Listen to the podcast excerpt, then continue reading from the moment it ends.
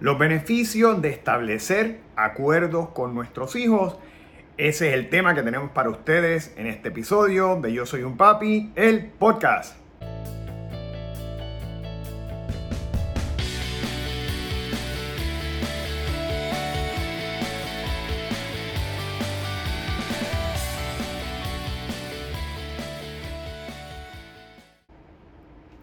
Bienvenidos a esta nueva semana, a este nuevo episodio, padres y madres que continuamente nos siguen y para aquellos que nos están viendo por primera vez.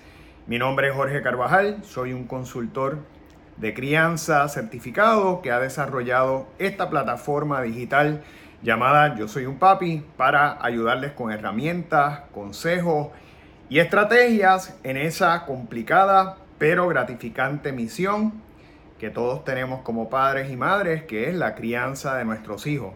Siempre trabajamos bajo una base de disciplina positiva, como el tema que vamos a tocar hoy, de manera que ustedes puedan fortalecer la comunicación, la relación y sobre todo la conexión con nuestros hijos, llevarlos a crecer como personas de bien.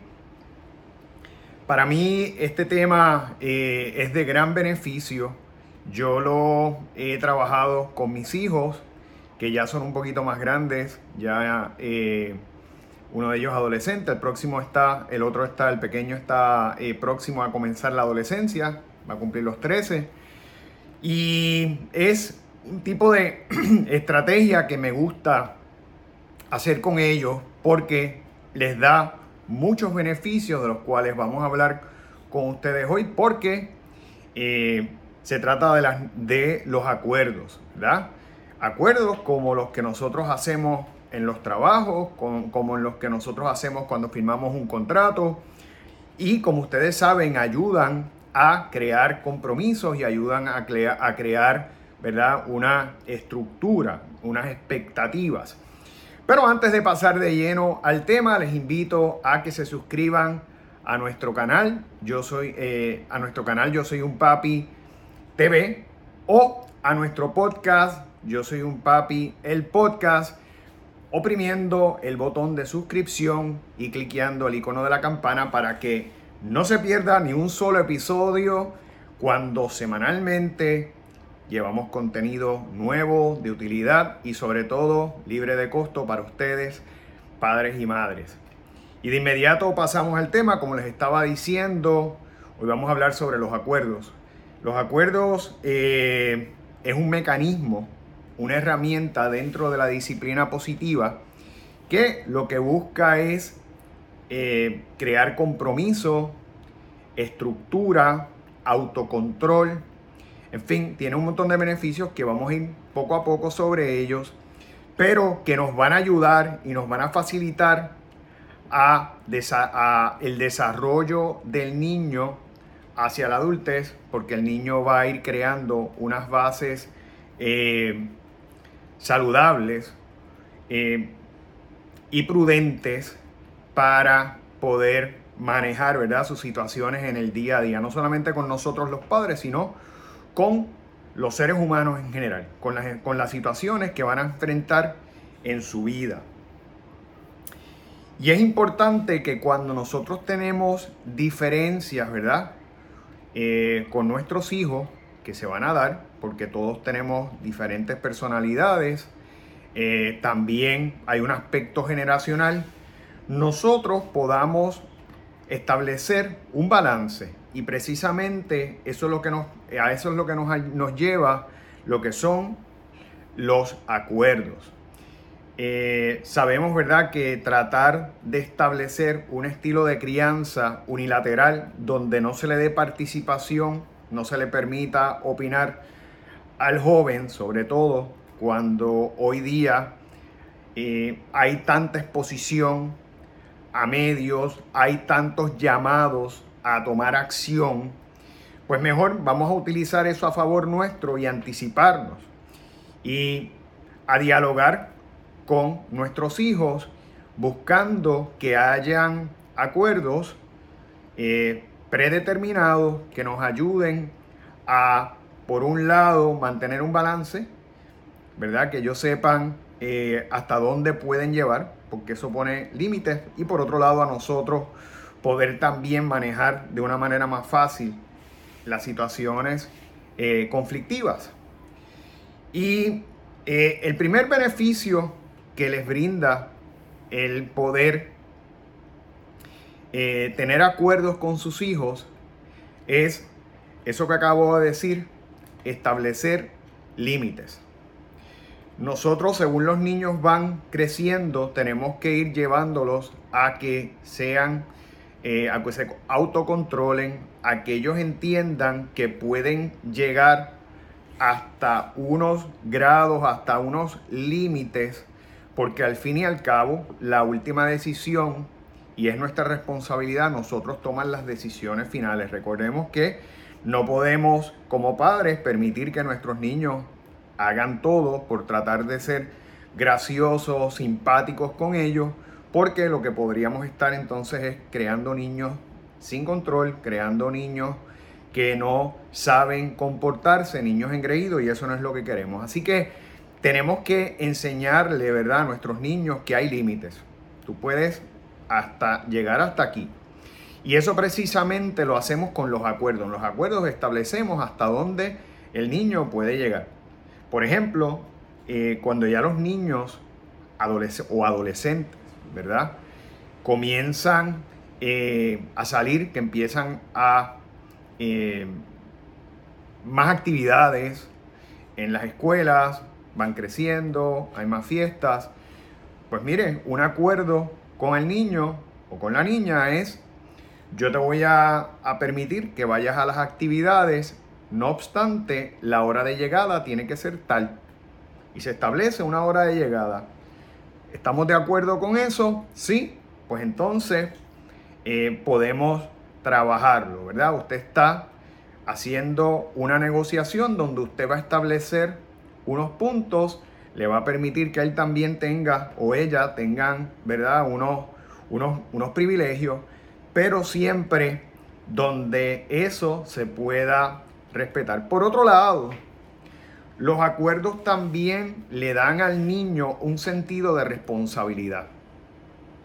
Porque si se hace un acuerdo, el propósito es que se cumplan. Y si nosotros tenemos, ¿verdad?, que dar el ejemplo y cumplir con nuestra parte de ese acuerdo, el niño o la niña, de igual manera, les toca cumplir. Así que le estamos enseñando a que los acuerdos, cuando usted involucra su palabra, ¿verdad? Y usted hace un compromiso, entonces usted los tiene que cumplir.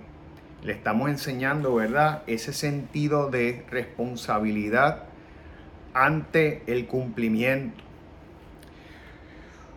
Otro beneficio de poder hacer acuerdos con nuestros hijos es precisamente que haya una disposición a escuchar otra parte, que podamos desarrollar empatía y no sea y no establezcamos posiciones unilaterales. Eh, si nosotros acostumbramos a todo el tiempo establecer lo que se va a hacer, porque sí, porque somos los padres, porque es nuestro derecho, porque aquí mandamos nosotros, porque pagamos la casa, eh, porque somos los que traemos el alimento, que de hecho eso es una responsabilidad, eso es parte de lo que nosotros nos corresponde hacer como padres. Entonces, a raíz de eso, aquí se hace lo que yo diga. Y es importante entender que aunque al final del camino la última palabra lo tiene papá, lo tiene mamá, es importante darle participación a los niños y también darles cierta, eh, cierto grado de opinión, darle ¿verdad? la oportunidad de que ellos se expresen, de que dialoguen con nosotros y nos pidan. Eh, usted no quiere que su hijo o su hija le engañen. Usted tiene que, ¿verdad?, fomentar esa apertura a que su niño o su niña le digan lo que quieren, lo que, lo que, ¿verdad? Que soliciten lo que desean, que puedan tener esa apertura para que usted los escuche. Y eso les va a enseñar, ¿verdad? Que usted está negociando. Ah, pues mira, si tú eh, quieres, eh, Si tú quieres, por ejemplo, comenzar a practicar eh, esa actividad deportiva o quieres empezar a tocar un instrumento en el cual nosotros vamos a invertir dinero, vamos a invertir tiempo, vamos a invertir, ¿verdad? Te vamos a comprar lo que necesites, el instrumento, es importante que entonces tú te comprometas a practicar 20 minutos diarios, que tú te comprometas a asistir a las clases, que tú te comprometas a cumplir con lo que se te va a pedir en esa clase, ¿verdad? Con lo que ese maestro o maestra de música te van a pedir. Usted está creando un compromiso, ¿verdad? Usted le está dando y enseñando ese sentido de responsabilidad al niño, este, el cual es importante. Eh, los compromisos también nos dan el beneficio de crear estructura académica. Y esto es eh, una herramienta muy buena para crear esa disciplina y esa estructura de estudio. Como yo les he dicho en otros episodios, ¿verdad? Eh, cuando los niños salen de las clases y, les, y tienen que hacer sus asignaciones, tienen que estudiar para los exámenes, es importante darle su espacio y que ellos también tengan algún grado o tengan, ¿verdad? Eh, la opinión, puedan opinar sobre cuándo hacer las cosas.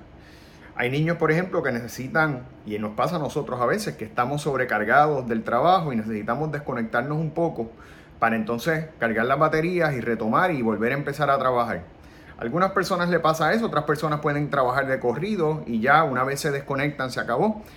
Los niños igual, ¿verdad? Porque el hecho de ser niños no los exime de tener carga, de, sentir, de sentirse estresados, de sentirse cansados. Eh, pasan muchas, muchas horas allí en la escuela, muchas horas sentadas, muchas horas concentrados. Así que si su niño o su niña, cuando llega de la escuela, le pide un tiempo de juego, un tiempo de desconexión, un tiempo de eh, poder ver televisión, eh, un tiempo para merendar, eh, pues mire, déle la oportunidad y usted, vamos a hacer el acuerdo, no hay ningún problema, puede jugar una hora. Después de esa hora tenemos que entonces empezar a estudiar hasta que terminemos. ¿Ok? O tenemos que hacer las asignaciones este, hasta que estén completas, ¿verdad? Pero usted le está dando eh, el poder de decidir si quiere hacerlo antes, si quiere hacer, pero ya usted le está creando una estructura, pero está, le está permitiendo que él o ella puedan opinar. No es decirle, no, cuando llegues a la casa, tan pronto llegues a la casa, empiezas a hacer las asignaciones y se acabó. Porque también quizás ese niño, esa niña ha tomado dos exámenes ese día, han tenido que estudiar para esos exámenes, tiene esa mente eh, cansada y necesita, como cualquier ser humano, desconectarse un poco. Así que, ¿verdad? Eh, vamos a acordar las cosas, vamos a hacer un acuerdo igual. Otro, otro ejemplo que les doy, las labores en la casa. Las labores en la casa. Es importante que usted le dé, y lo, de hecho tengo programas sobre este tema, que usted le dé labores en las casas a los niños. Tenemos que enseñarles responsabilidad, sentido de cooperación, ¿verdad? Eh, crearles también, enseñarles a hacer diferentes cosas en la vida importantes, lavar su ropa, eh, limpiar, limpiar, lavar los carros, cosas del día a día. Y es importante que ellos hagan labores en las casas. Ahora, vamos a hacer acuerdos.